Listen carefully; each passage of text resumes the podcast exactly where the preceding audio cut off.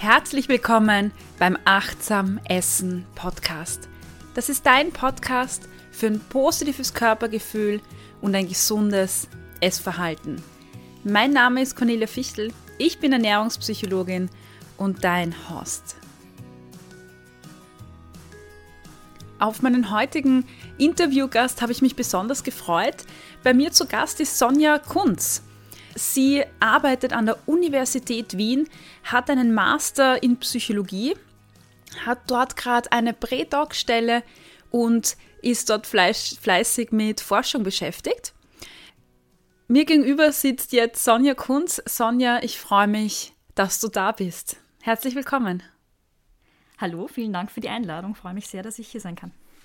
Ich freue mich besonders, weil ähm, ich glaube, ich durch Zufall eher entdeckt habe, dass es diesen Forschungsbereich oder dass die Ernährungspsychologie jetzt auch an der Universität Wien äh, quasi einen Platz gefunden hat und da auch äh, was gemacht wird.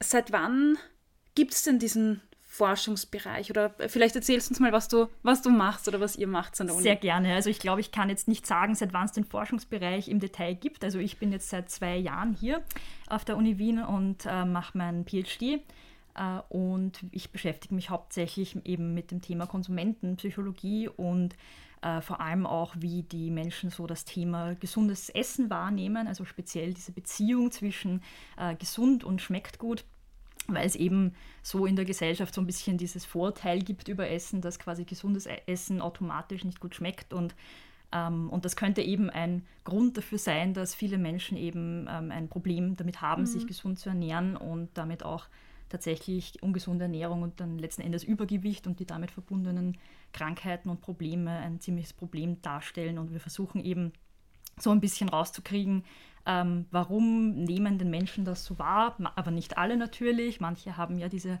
Ansicht gar nicht und sehen da keinen Widerspruch zwischen mhm. gesund und schmeckt gut. Ja. Und wir wollen quasi ein bisschen dem auf den Grund gehen von verschiedenen Seiten. Warum ist denn das so und was könnte man dagegen tun?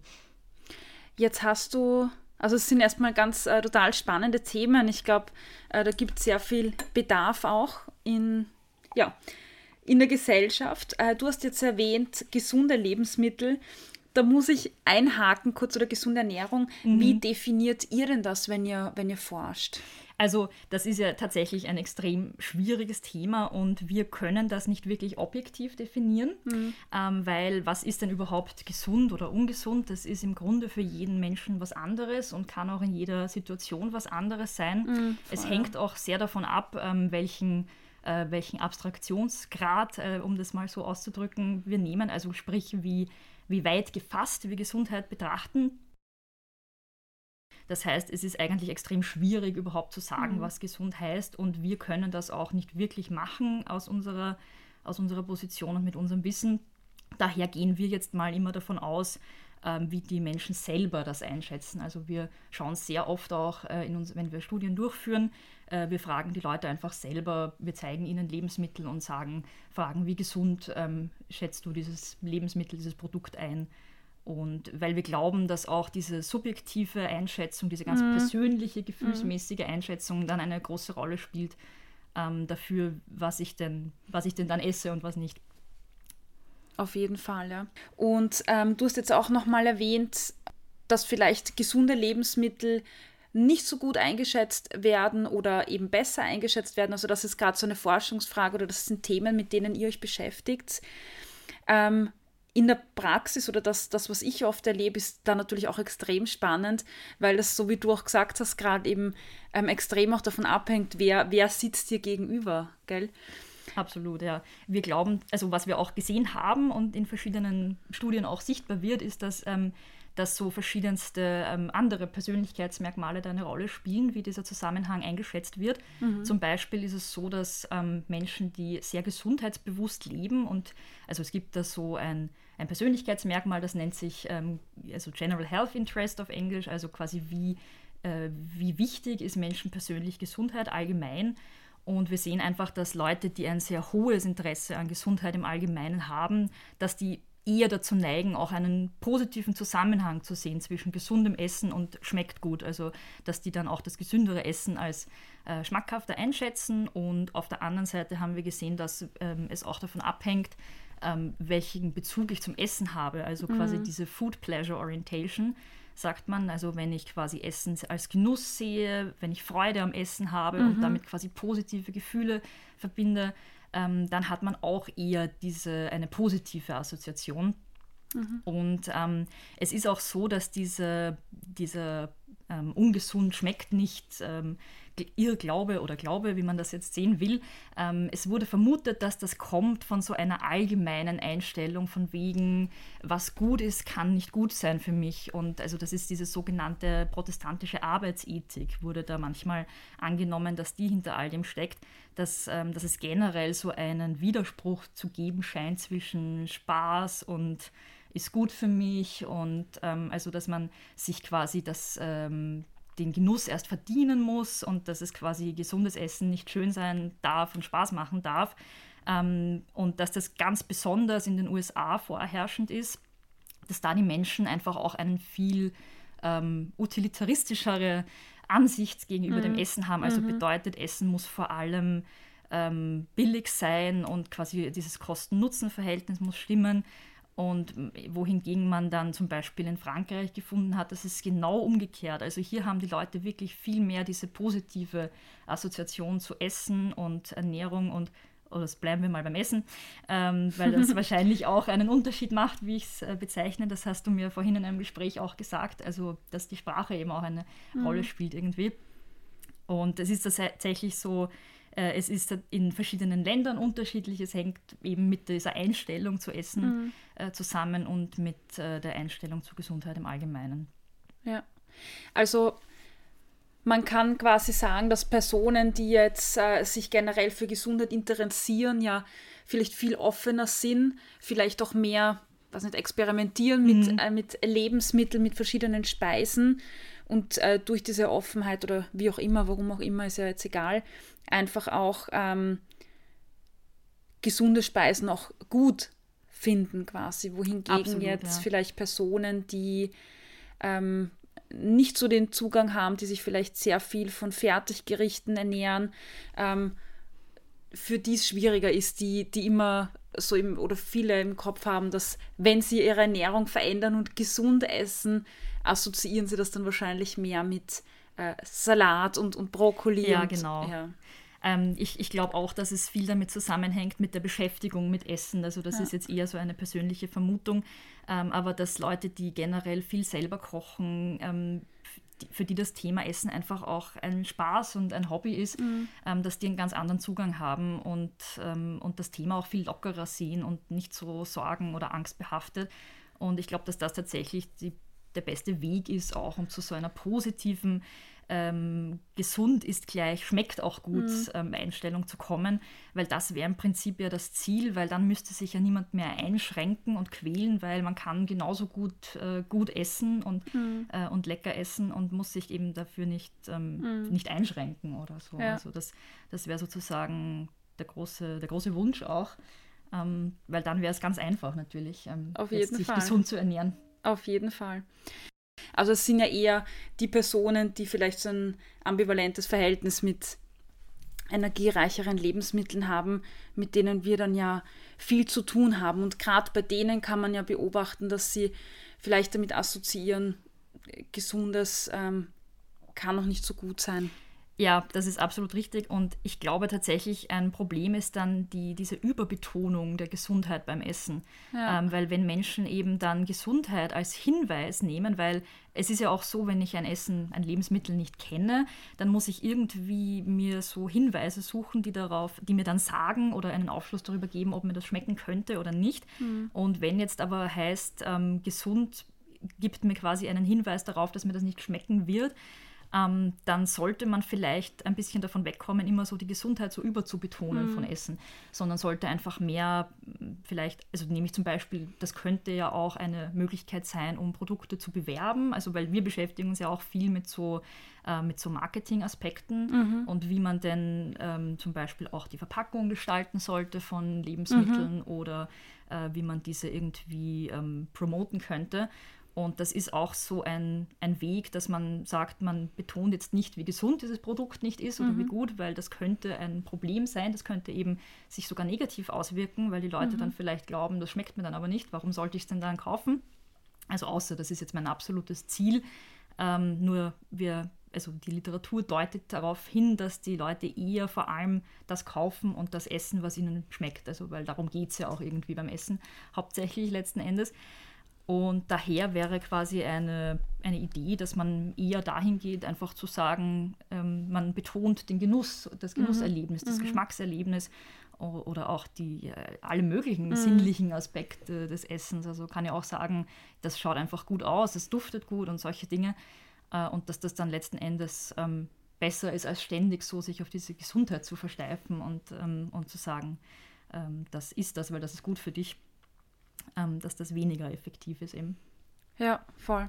Du hast jetzt ein paar spannende Aspekte äh, gebracht, äh, bei denen ich gern einhaken würde. Mhm. Ähm, das, was du jetzt zuletzt angesprochen hast, ist ähm, ein Effekt, der unter Reaktanz auch bekannt ist. Das heißt, mhm. wenn ich Personen sage, ähm, ist das, das ist gesund für dich, das äh, ist ganz toll für dich, dann löst es ja manchmal genau das Gegenteil aus, nämlich dass eine Person sagt, ah, äh, das möchte ich nicht. Also das sieht man gerade vielleicht bei Personen, die sagen, äh, Salat ist für Tiere, aber nicht für mich. Ähm, und gleichzeitig haben wir es aber auch ähm, bei Personen, wo wir sagen, ähm, das sollst du essen, weil das ist gesund und das sollst du nicht essen, weil das ist ungesund. Da haben wir dann diesen Effekt, dass es dass vielleicht der Gusto steigt. Und das ist auch so als Reaktanz bekannt. Vielleicht möchtest du da ein bisschen was aus, aus Sehr deiner gerne. Perspektive. Ähm, vielleicht kann man da mal kurz sagen, was Reaktanz eigentlich genau. heißt oder was das genau ist. Ähm, weil im Prinzip ist das ein Gefühl oder ein, ja, ein Zustand, der in den Menschen entsteht, wenn sie das Gefühl haben, sie sind in ihrer Freiheit eingeschränkt, in ihrer persönlichen mhm. Handlungsfreiheit. Und ähm, das ist einfach, das passiert dann, wenn man ihnen irgendwas verbietet oder sagt, sie dürfen irgendwas nicht tun oder irgendwas nicht haben. Und das löst oft so ein, ich sage immer, das jetzt erst recht Gefühl aus. Genau, ähm, ja. Dass man quasi sagt, jetzt will ich das erst recht machen oder haben. Ähm, und es ist auch so ein bisschen, ähm, also ich könnte mir vorstellen, dass dann beim Essen so diese Idee mitschwingt, naja, dann muss es besonders gut sein, weil, also warum sollte man es mir dann verbieten oder auch beim umgekehrt vielleicht beim gesunden Essen, warum sollte man so betonen, äh, dass das gut für mich ist, das muss irgendeinen Grund haben, dass man das so betont. Also wahrscheinlich ist es dann nicht so gut. Das heißt, es könnte auch ein bisschen mit dieser Konversationslogik zu tun haben. Ähm, aber jetzt, um mal bei der Reaktanz zu bleiben, das heißt, es könnte sein, dass eben, wenn jetzt äh, jemand äh, hört, okay, man, man soll irgendwas nicht essen, vor allem, dann steigt das quasi in der Attraktivität. Es wird noch begehrenswerter, noch interessanter, einfach dadurch, dass man das irgendwie nicht soll oder nicht darf.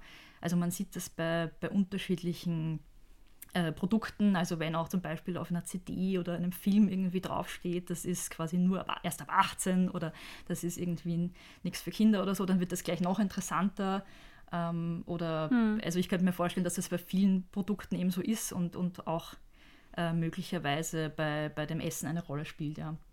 Mhm, ja. Und du hast auch in deiner Sprache jetzt ähm, gesagt, wir vermuten. Mhm. Warum sagst du denn nicht, es ist so? Warum sagst du, wir vermuten? Also generell halte ich mich immer zurück mit, es ist so, weil ich komme aus der Wissenschaft und, und es ist einfach so, dass man, ähm, dass man Dinge eigentlich immer nur vermuten kann. Also wissenschaftliche Theorien und Annahmen sind nur so lange gültig, bis man sie widerlegt. Und man kann eigentlich nie wirklich irgendetwas endgültig beweisen. Ähm, und deswegen sage ich das eben. Und wir, wir führen ja selber auch Studien durch mit Personen. Ähm, und natürlich liefern die gewisse Hinweise, ähm, aber man muss das immer sehr vorsichtig interpretieren. Ähm, zumindest sehe ich das persönlich so, dass man, ähm, dass man das nicht so ähm, unkritisch hinnehmen sollte, weil es natürlich immer darauf ankommt, welche Personen nehmen an diesen Studien teil. Mhm. Ähm, bei uns ist es zum Beispiel so, dass wir, dass wir Leute online befragen. Wir lassen sie zum Beispiel Produkte bewerten, sagen, lassen sie einschätzen, wie gesund sie das finden und wie lecker sie das einschätzen. Ähm, ja, aber natürlich weiß man nie genau, welche Leute man jetzt erreicht. Also wir haben unsere Stichproben. Äh, man weiß nie genau, ob das wirklich ähm, die breite Bevölkerung widerspiegelt. Ähm, und wir erreichen auf diese Art und Weise wahrscheinlich auch nicht die tatsächlichen Problemgruppen, sage ich jetzt mal, also mhm. quasi die, äh, die Menschen, die wirklich mit Übergewicht zu kämpfen mhm. haben, die, mit, ähm, die für die Ernährung ein sehr problematisches Thema ist. Mhm. Weil natürlich auch ähm, diese Studien sind ja immer freiwillig und meistens ist es auch so, dass Menschen, die an unseren Studien teilnehmen, auch eine gewisse, eine gewisse Offenheit mitbringen und mhm. äh, auch für das Thema Ernährung. Genau. Ja, danke, das hast du jetzt äh, sehr gut zusammengefasst und du hast auch vorher erwähnt, äh, dass ihr sehr viel auch mit, mit äh, Verpackungen oder in der Marktforschung Werbepsychologie eigentlich so ein bisschen in genau, die Richtung. das geht in die Richtung auf jeden Fall. Ähm, ja. Genau beschäftigt. Das heißt, da ist ja auch die Zielgruppe jetzt nicht ein, ein Mensch, der auf Diät ist oder mhm. der emotionales unter emotionalem Essen leidet oder unbedingt abnehmen muss, aus welchen Gründen auch immer, sondern da geht es um die breite Masse. Und deshalb ist es da auch schwierig, ähm, jetzt Aussagen für verschiedene Esstypen oder, oder genau, Zielgruppen ja. zu machen. Aber im Allgemeinen ähm, quasi kann man sagen, dass es äh, eben viele Personen gibt, bei denen es diese Reaktanz gibt und es gibt aber auch einige, bei denen ist das nicht so. Genau. Also tatsächlich ist es so, dass wir, wir haben eine konkrete Studie mal durchgeführt. Ähm, da haben wir den Leuten Produkte gezeigt, ähm, auf die wir Labels ähm, gedruckt haben, die mhm. den Zuckergehalt anzeigen und die in den sogenannten Ampelfarben sind, also grün, gelb und rot. Ähm, es ist tatsächlich so, dass ja in vielen Ländern schon diese mhm. Ernährungsampel Praxis ist, dass dann gewisse äh, Inhaltsstoffe ähm, auf den Lebensmitteln in Ampelfarben angezeigt werden und dann würde bedeuten, grün äh, ist quasi ein, ich glaube, ein niedriger Wert, zum ja. Beispiel weniger Zucker, weniger Kalorien. Und das heißt, grün zeigt mir dann irgendwie, okay, das ist jetzt ein gesundes Lebensmittel und rot würde bedeuten, das ist jetzt ein eher ungesundes Lebensmittel. Und wir haben mal. Ähm, so, du sprichst vom Nutri-Score, genau, in vielen genau, Ländern. Richtig. In manchen Ländern ist das ja schon. Praxis. Genau. Ich ähm, glaube, in Deutschland wird es gerade ganz mhm. heiß diskutiert. Ja. Und auch hier habe ich in Österreich habe ich schon manchmal sogar gesehen auf manchen Produkten. Ähm, und wir haben halt mal geschaut, ähm, wie nehmen denn die Leute das wahr? Also nehmen die diese Lebensmittel dann als wirklich als gesünder wahr, wenn da ein grünes, ein grünes Label drauf ist. Mhm. Und gleichzeitig nehmen sie es dann aber auch als weniger lecker wahr. Also glauben sie dann, das schmeckt schlechter und kaufen sie es dann auch weniger. Das war so der Gedanke, ob das eben sein könnte, ob es zu Reaktanz kommen könnte. Also wir haben dann auch gefragt, die Personen in diesem Fragebogen, ähm, ob sie sich durch dieses Produkt irgendwie in ihrer persönlichen Freiheit eingeschränkt fühlen. Mhm. Ähm, und was wir aber gesehen haben, ist, dass das nicht der Fall war. Also das mhm. heißt, die Leute haben sich nicht, äh, haben keine Reaktanz gezeigt, also mhm. haben das nicht im Fragebogen so angegeben. Und ähm, es ist auch nicht herausgekommen, dass die diese Produkte dann nicht kaufen. Es, mhm. ist eher, es, es, hat eher so ausgesehen, als, ähm, als ob die, diese Labels wirklich äh, dafür sorgen, dass, dass die Leute die Gesundheit etwas besser einschätzen können. Also mhm. sprich, sie haben wirklich die, ähm, die Produkte mit den grünen Labels dann als gesünder eingeschätzt, mhm. gemeint, ja, die sind sicher die gesünderen. Und die mit den roten Labels als weniger gesund eingeschätzt, aber es hatte darauf, wie, als wie schmackhaft das Produkt ähm, angenommen wird, also was die Erwartungshaltung ist, wie gut mhm. das schmeckt, hatte es keinen Effekt und auch nicht auf die Bereitschaft, das zu kaufen. Das heißt, es deutet ähm, darauf hin, sage ich jetzt mal, man muss das wie gesagt immer vorsichtig interpretieren, äh, aber diese Studie, die wir da durchgeführt haben, zeigt eigentlich oder legt nahe, dass das ähm, keine Reaktanz ausgelöst hat. Ähm, fragt sich natürlich, äh, warum. Oder haben die Leute vielleicht nur soziale Wünsche geantwortet, weil ähm, sie ja wissen, dass quasi das Ziel dieser, dieser mhm. Ampel ist, dass man, dass man eher die gesunden Produkte kauft. Das, ist, das heißt, man muss eben ein bisschen aufpassen, wie man das jetzt interpretiert. Mhm. Ähm, genau.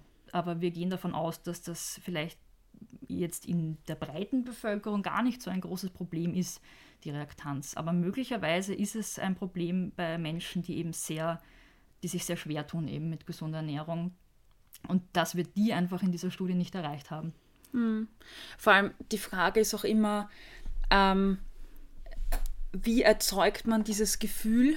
Ähm, und ich glaube, es ist nochmal ganz anders bei Personen, die jetzt vielleicht ähm, aus irgendwelchen Gründen in einem in einem Kurzentrum sind, denen gesagt wird, hey, äh, du bist, äh, weiß ich nicht, dein BMI ist zu hoch, du musst jetzt abnehmen und jetzt äh, sollst du das nicht mehr essen und das schon.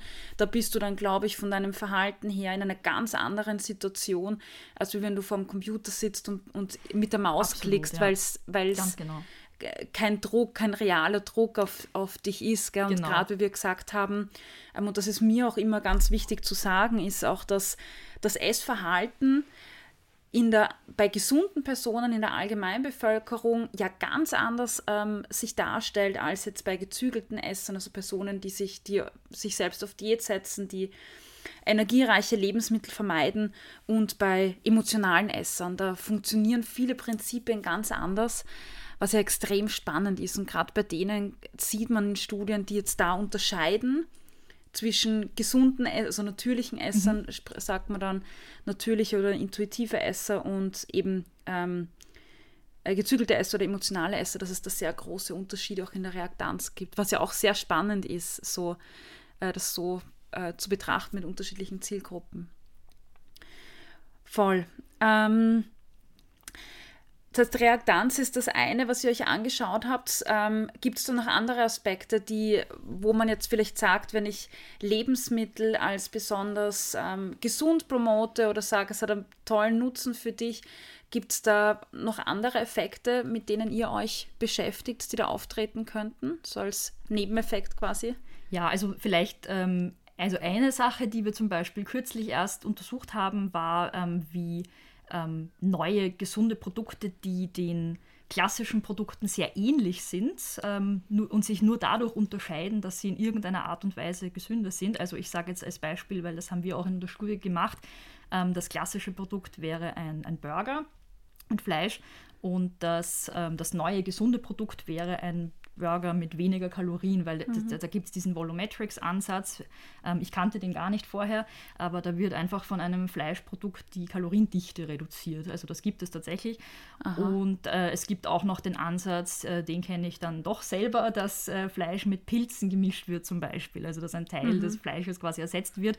Das heißt, man hat also dann ein Produkt, das einem äh, Stereotyp ungesunden Produkt eigentlich gleicht, aber es weil, ist weil Burger gemacht. Genau, weil, weil Burger, mhm. weil, weil das halt einfach diesen Ruf hat für ja. viele ähm, wahrscheinlich, äh, dass das ein eher traditionell, sage ich jetzt mal, ungesundes Produkt ist. Und jetzt gibt es aber neue Produkte, die eigentlich gleich sind, aber mit dem Zusatz, dass sie, ähm, dass sie etwas gesünder sind, weniger Kalorien haben ähm, und äh, eben aber gleich gut schmecken sollen. Und wir haben uns weil Pilze drin sind, sind sie gesünder und weil die ja. Energie reduziert wird, weil man Fett rausnimmt oder genau, richtig. Immer. Also mhm. einfach, ja. weil der Fleischanteil geringer wird und damit mhm. der Fettanteil. Was natürlich noch dazu kommt, ist, dass sie nachhaltiger sind. Das heißt, es hat nicht nur den Gesundheitsaspekt, es hat auch diesen Nachhaltigkeitsaspekt. Um, ähm, und es ist so, dass diese Produkte nicht so, nicht so leicht äh, ja, zu vermarkten sind und nicht so gut bei den Menschen ankommen, äh, zumindest was wir gehört haben. Und Warum ist das so?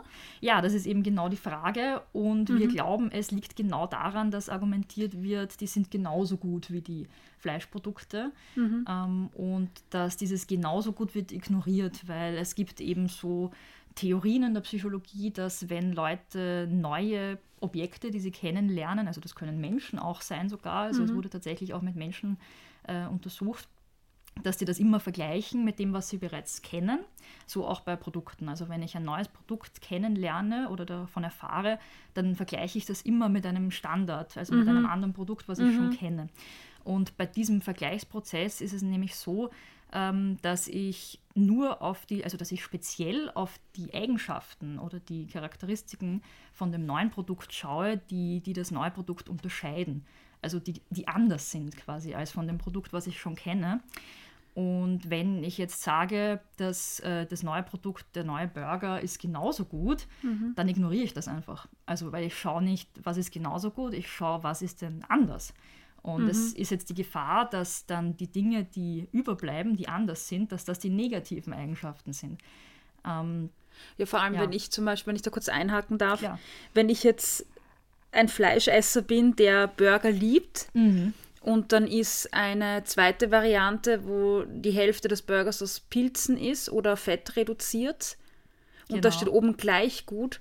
Warum sollte ich mich für diesen entscheiden? Ganz genau, es, es bietet einfach keinen Vorteil. Also der einzige Vorteil mhm. wäre eben, dass es irgendwie kalorienarm ist oder dass es nachhaltiger ist. Und das ist eben genau das, äh, was wir untersuchen wollten. Mhm. Äh, und wir haben tatsächlich gesehen, dass, also wir haben dann manipuliert, wir hatten einen, einen klassischen Burger mit Fleisch und einen neuen Burger, also das war wieder online. Äh, und wir haben dann quasi gesagt, okay, entweder beide, diese beiden Burger haben die gleichen guten Eigenschaften. Mhm. Also wir haben dann ein paar so Attribute generiert, also wie zum Beispiel das Fleisch ist saftig, das Brötchen ist knusprig und all diese Dinge.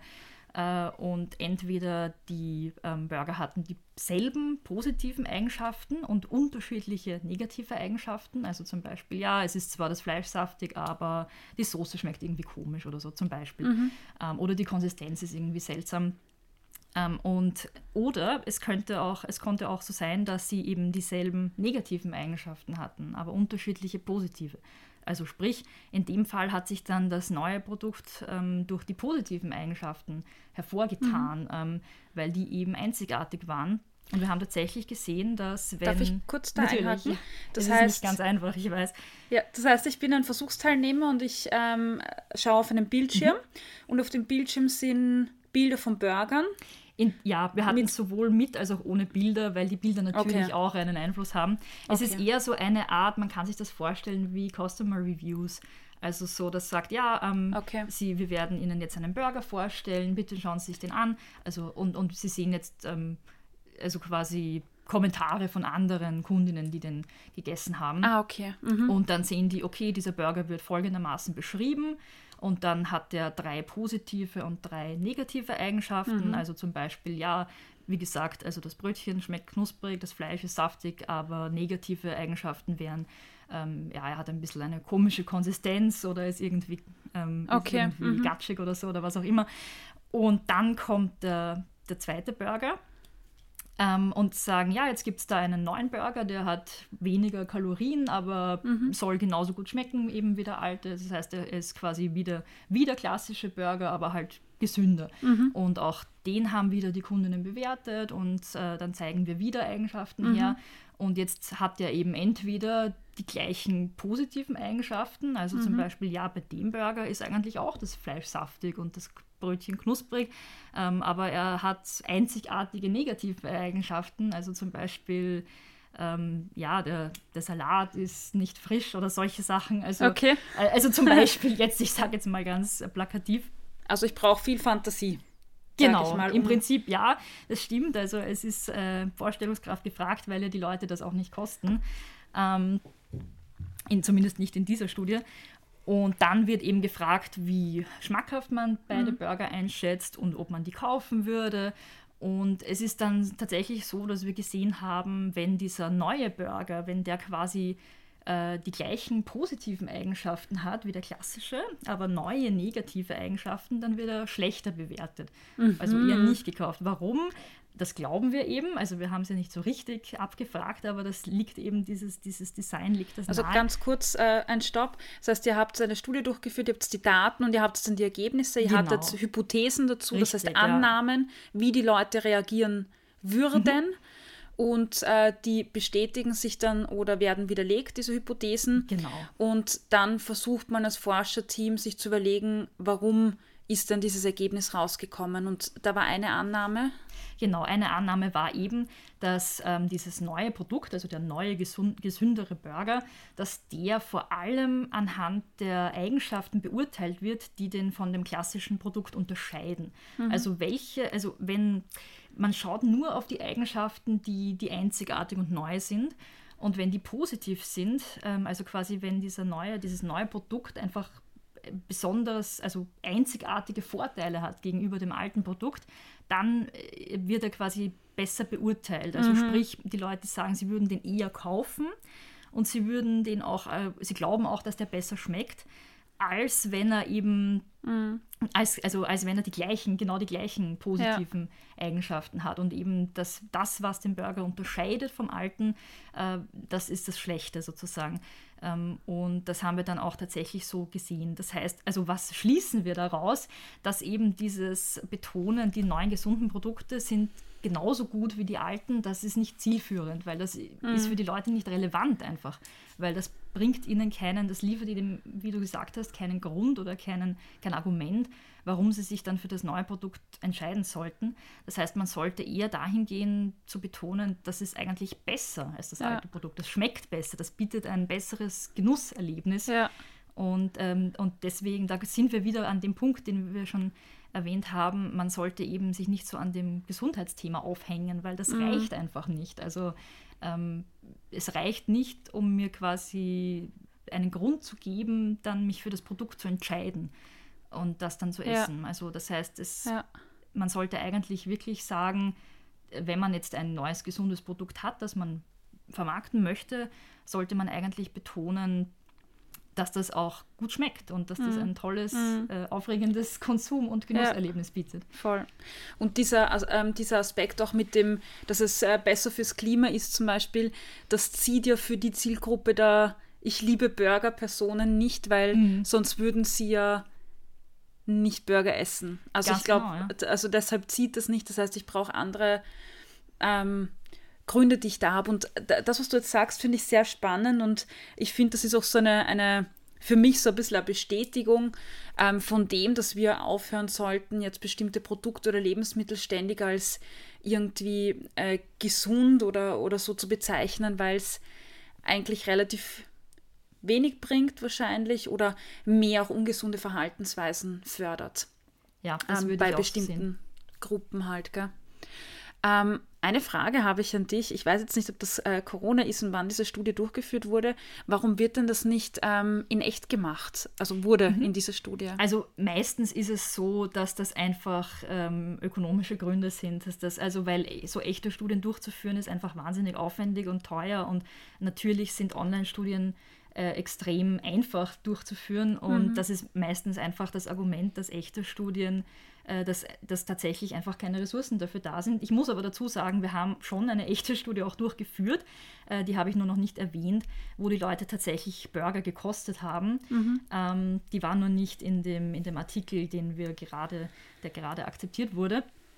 Ähm, und da haben wir quasi auch die Leute tatsächlich äh, einen, einen Fleischburger probieren lassen und danach mhm. dann äh, einen Burger, der eben zur Hälfte Fleisch und zur Hälfte Pilz war. Da haben wir uns dann eben angeschaut, ähm, wie die die beschreiben. Und äh, da haben wir dann auch tatsächlich gesehen, äh, das ist also eine ganz, ganz spannende Studie auch, da haben wir wirklich gesehen, dass wenn die den Burger kosten und sie äh, beschreiben den dann, dass tatsächlich die die positiven Aspekte eher gleich sind bei diesen beiden Produkten. Das heißt, äh, und die negativen nicht. Mhm. Das bedeutet also, selbst wenn Sie die Burger wirklich probieren, ähm, dann, dann stimmen eher die positiven Eigenschaften überein. Das heißt, beide Burger schmecken gleich gut sozusagen, ähm, aber sie unterscheiden sich dann eher durch die, durch die Eigenschaften, die nicht so gut sind. Also dass zum Beispiel dann ein Burger halt irgendwie eben eine seltsame Konsistenz hat oder so äh, als der andere. Und das war halt wirklich extrem, äh, extrem spannend zu sehen. Aber es stimmt, natürlich äh, wäre es besser, man macht viele von diesen echten Studien, äh, wo die Leute tatsächlich echtes Verhalten auch zeigen. Ähm, das ist natürlich aber einfach schwieriger und gerade mhm. jetzt in Corona-Zeiten ja. Äh, war es halt ja. leider auch nicht möglich natürlich. Aber wir hoffen natürlich, dass das jetzt bald besser wird und wir auch wieder mehr Studien dann im echten Leben sozusagen ja. durchführen können. Ja.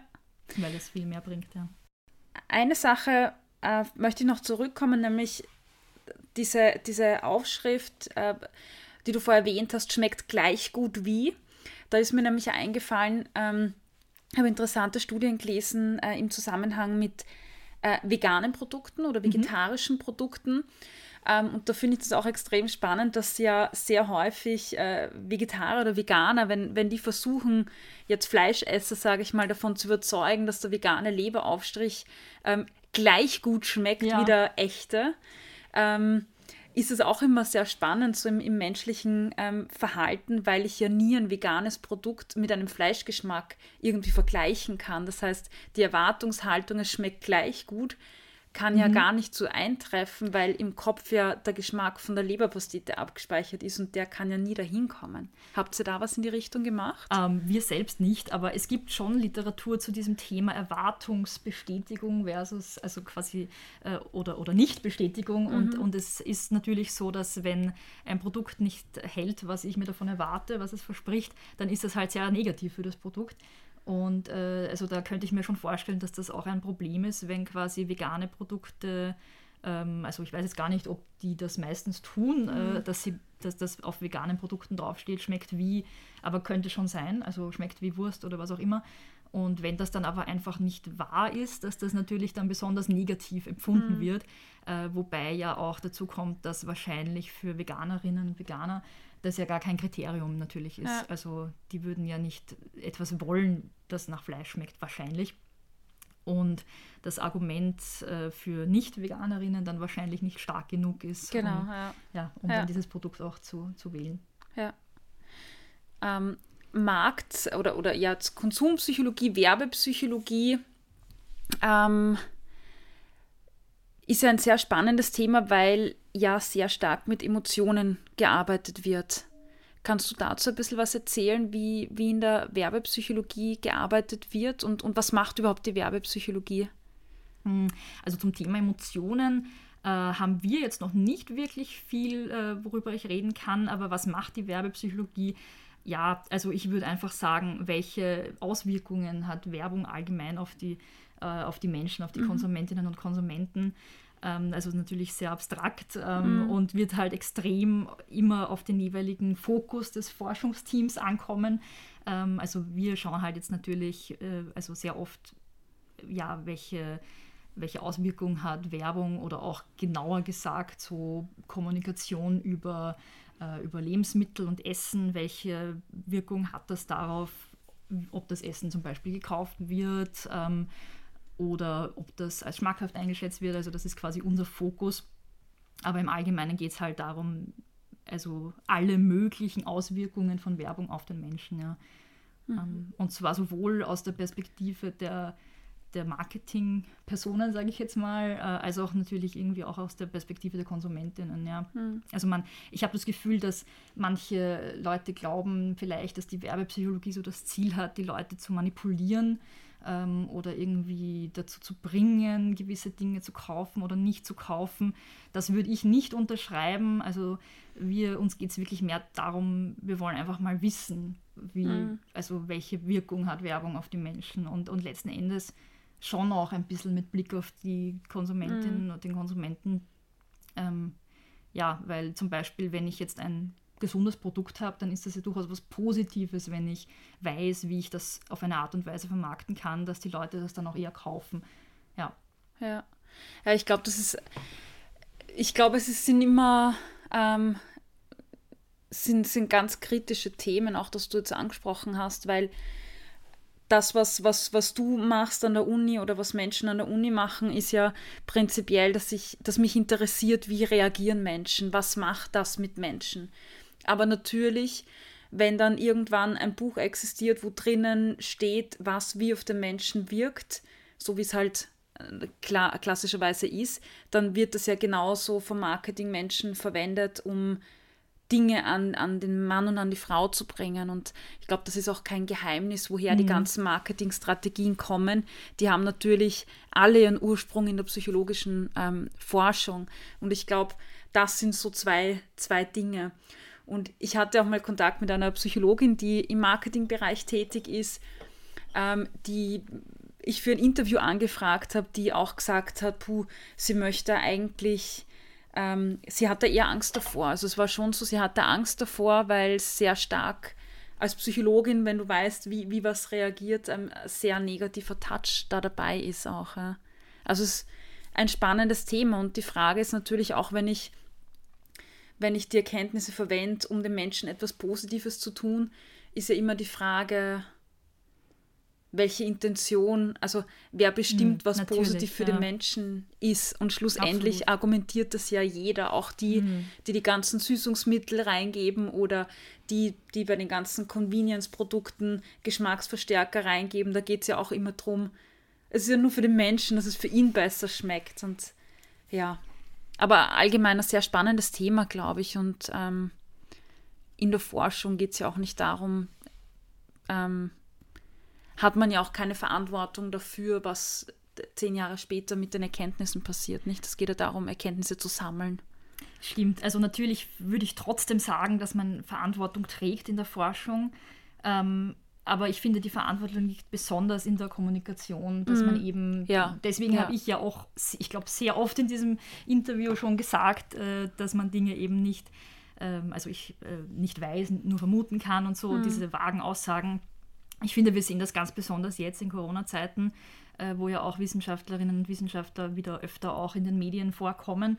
Ähm, und die Leute ja, wollen vielleicht manchmal gern, dass die Forschung irgendeine Ja-Nein-Aussage macht oder mhm. irgendwas klar, klarstellt, wie es ist, wie es nicht ist. Und das, ich finde, das ist etwas, was die Forschung nicht wirklich immer kann. Ja. Also man kann ja. einfach nur man kann Studien machen, Hinweise sammeln, mhm. wie etwas ist, ähm, aber man muss klar kommunizieren, was man gefunden hat und nicht irgendwelche voreiligen Schlüsse ziehen, mhm, die dann voll. vielleicht eben missbraucht werden auch. Ja. Ähm, weil das, wie gesagt, Wissenschaft ist immer nur, also ein, ein Ergebnis ist so lange gültig, bis es widerlegt wird. Ähm, und das muss man einfach immer wieder sagen, glaube ich. Ähm, ja, und, und, und das ist einfach schon die Verantwortung, die man auch hat in der Wissenschaft, mm, ja. Das stimmt, ja. Aber man kann natürlich nicht kontrollieren, wie das, diese Befunde eingesetzt werden oder verwendet werden. Ja. Also ich glaube, da, da spielt, also da haben auch die Medien, glaube ich, eine ganz, ganz große Verantwortung und auch die Fachexperten, die dann mit diesen Erkenntnissen arbeiten und auch viele Unternehmen, gell? es gibt ja auch viele Unternehmen, die dann sich einzelne Studien rauspicken und dann ja. nur die Ergebnisse nehmen, die zu ihren Produkten passen und das dann, also da gibt es, glaube ich, dass du recht hat, die Wissenschaft eine sehr große Verantwortung, aber auch alle Personen mhm. drumherum. Das stimmt, absolut, ja. ja. Voll. Sehr gut. Super, Sonja, dann danke ich dir für den ähm, großen Einblick in in die wissenschaftliche Forschung. Ich glaube, es ist auch gar nicht so einfach, da ja.